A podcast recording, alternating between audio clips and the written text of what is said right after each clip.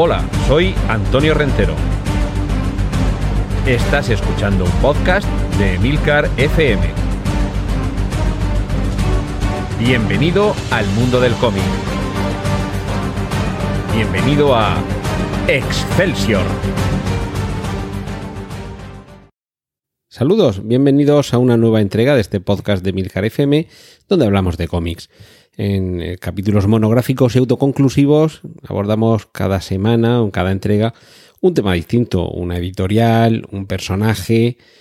o, como en este caso, un autor, una autora. Maitena es de los pocos, escasos autores que han logrado fama mundial únicamente con su nombre de pila. Sí que es cierto que también es un nombre muy poco corriente y además es un nombre real. Su nombre completo es Maitena Inés Burundarena. Este Burundarena procede de su padre, que es, eh, que es de ascendencia vasca, y es una autora argentina que nació en el año 62. Yo sé que esto está muy feo, lo de decir la edad de las mujeres, pero es para tener también un poco claro el contexto histórico en el que se desarrolla su trabajo. Y es que eh, Maitena es la autora de una eh, visión genial sobre la mujer y por tanto sobre el ser humano en general, pero sobre todo sobre la mujer, que parte de, eh, del año 94. Es decir, en, en, esa época tenía 34 años, una mujer ya más que hecha y derecha, y además quiero hacer hincapié en esto porque eh, sucede la aparición de su, de su colección de tiras o sus personajes más, más famosos, que son los de Mujeres Alteradas, precisamente antes de que aparezca en 1998, es decir, cuatro años después, una serie que popularizaría mucho más esta forma moderna de ver eh, la transición de una mujer que había sido objeto, que se había emancipado y que ya era dueña de las riendas de su vida. Y, por supuesto, la parte que tiene que ver con las relaciones humanas y también con el sexo tenía mucha importancia en Sexo en Nueva York. De hecho, el título original es Sex in the City, el sexo en, eh, perdón, Sex and the City, el sexo y la ciudad decir, una forma también urbana y moderna de entender las relaciones interpersonales, pero como digo, año 98 el de la serie y año 94 el de la aparición de las primeras tiras que se publicaban en prensa de estas mujeres alteradas. Ese no fue, sin embargo, el primer trabajo de Maitena en el mundo del cómic, porque previamente, entre otras cosas, había trabajado para diversas eh, revistas satíricas y de humor, pero también tuvo una etapa en la que sus personajes eh, eran un poquito subidos de tono. Y de hecho, con posterioridad, ya después de, años, de décadas de fama con las mujeres alteradas y compañía, de, que ahora hablaremos un poquito más en detalle, eh, recopiló todas estas eh, historietas eróticas que se habían publicado en los años 80 y 90 en revistas argentinas como Sex Humor, Fierro o Cerdos y Peces, y que, ya digo, suponían el primer contacto con el gran público, de los primeros contactos con el gran público de Maitena, que posteriormente, digamos que empezó con el sexo y de ahí pasó al amor, la amistad, la relación, la ira y por supuesto todo lo que tiene que ver con la forma en, la que la mujer ve el mundo actual y muchos pudimos aprender o intuir algo a través de cómo Maitena reflejaba en sus viñetas el cómo las mujeres se veían a sí mismas y veían a los demás. El estilo, de, Maitena es muy sencillo, es casi caricaturesco, con unos trazos un poquito más gruesos y con unos colores planos. Un estilo muy limpio, yo creo que mm, no, no sería quizá eh, en sentido estricto línea clara, precisamente porque es un poquito más eh, caricaturesco el estilo de lo que podamos pensar, por ejemplo, en Tintín pero es un poco ese tipo de dibujo, ya digo, muy limpio, un trazo de contorno muy perfilado y eh, una elección de color eh, muy vistosa, realmente. Pocos colores, vistosos, práctica ausencia de, fondo, sobre todo en las primeras eh, etapas, porque lo importante está precisamente en, en el personaje, las características de la situación son un poquito menos importantes y suelen ser muy esquemáticas y sobre todo el gran ingenio que tiene Maitena, porque ella misma es la que escribe sus propios guiones, para eh, trasladarnos esos personajes tan reales, tan vivos, que los conocemos, o aunque no los conozcamos, nos parece que podríamos llegar a conocerlos de tan reales como nos parece.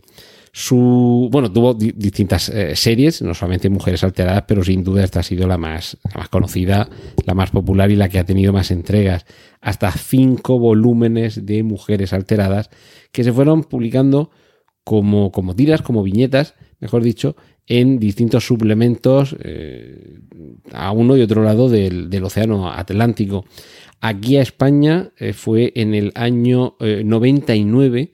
cuando aparece con cuatro viñetas que ocupan una página en eh, uno de los suplementos eh, más leídos del país durante décadas, como es El País Semanal. Y, a partir de ahí todas estas tiras se van recopilando en libros de grandísimo éxito,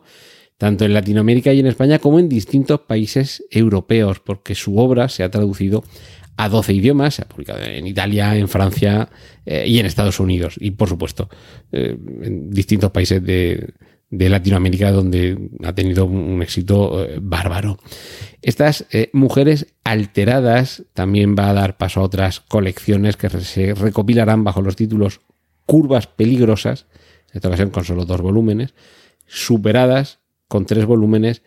y luego en los últimos años ha tenido la publicación de volúmenes recopilatorios como el que he citado con algunos de los contenidos de su etapa eh, de creadora erótica eh, recopilados en Lo peor de Maitena y Lo mejor de Maitena. Debo decir que es de esas eh,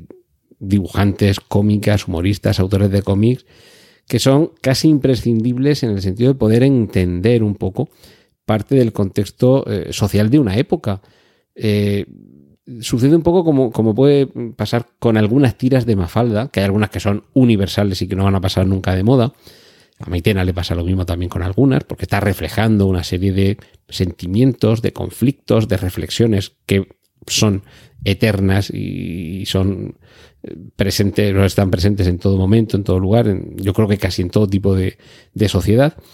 urbana o no urbana, contemporánea o, pretérita, no pretérita hace seis siglos, pero bueno, pretérita de hace unas pocas décadas y que seguramente dentro de otros 20 o 50 años seguirán siendo vigentes algunos de estos chistes, algunas de estas reflexiones o algunas de estas alteraciones, porque en muchas ocasiones lo que vemos es esa, esa reacción un poquito desquiciada, un poquito irritada, por no caer en el alterada y el superada, de las protagonistas de las tiras. Pero,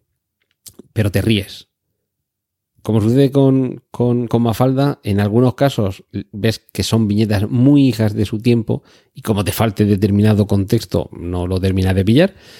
sobre todo por la referencia en el caso de Mafalda a, personajes vivos, personajes históricos, personajes de la, de la política, de la cultura, de la sociedad. En este caso Maitena mm, no es tan hija de su tiempo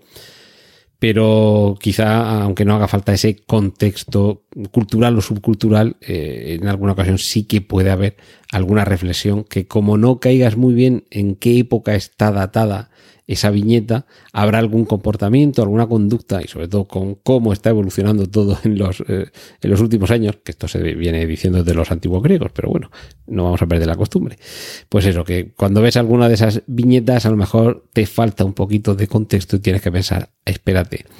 que, que estamos hablando de los años 90, que estamos hablando de finales de los 90, que estamos en principios de los 2000 y ahí hay algunas eh, reflexiones, algunos chistes que se captan de una forma u otra. Ha recibido muchos premios, eh, ha sido muy leída en una treintena de, de países y no puedo, por más que recomendaros cualquiera de estos libros. En alguna ocasión hay algún personaje que lo podamos haber visto antes, pero son prácticamente todo viñetas autoconclusivas, por decirlo de alguna forma. Esto sucede por seguir con, con Kino, con el autor de Mafalda, como con sus libros de viñetas individuales, que, que son unos recopilatorios donde encuentras la felicidad también de forma temporal. En este caso también sucede algo así, y sobre todo cuando tanto las mujeres como los hombres no sabemos reír de nosotros mismos, porque esta es otra en muchas ocasiones los hombres salimos muy mal parados en algunas de las viñetas de Maitena, pero es que en muchas ocasiones también nos lo merecemos. Así que por eso decía antes lo de asomarnos un poco a la visión que tienen otros, en este caso otras de nuestro mundo, viéndolo mediante sus propios ojos, leyendo en sus viñetas, en sus trazos rápidos, ágiles, frescos y, con unos colores, ya digo, unos colores planos, una paleta de colores eh, muy agradable que nos, eh, nos permite deleitarnos con lo que en muchas ocasiones es simplemente un pellizco que nos están dando alguien que nos da el pellizco por no darnos el capón porque siente que la hemos alterado más de la cuenta.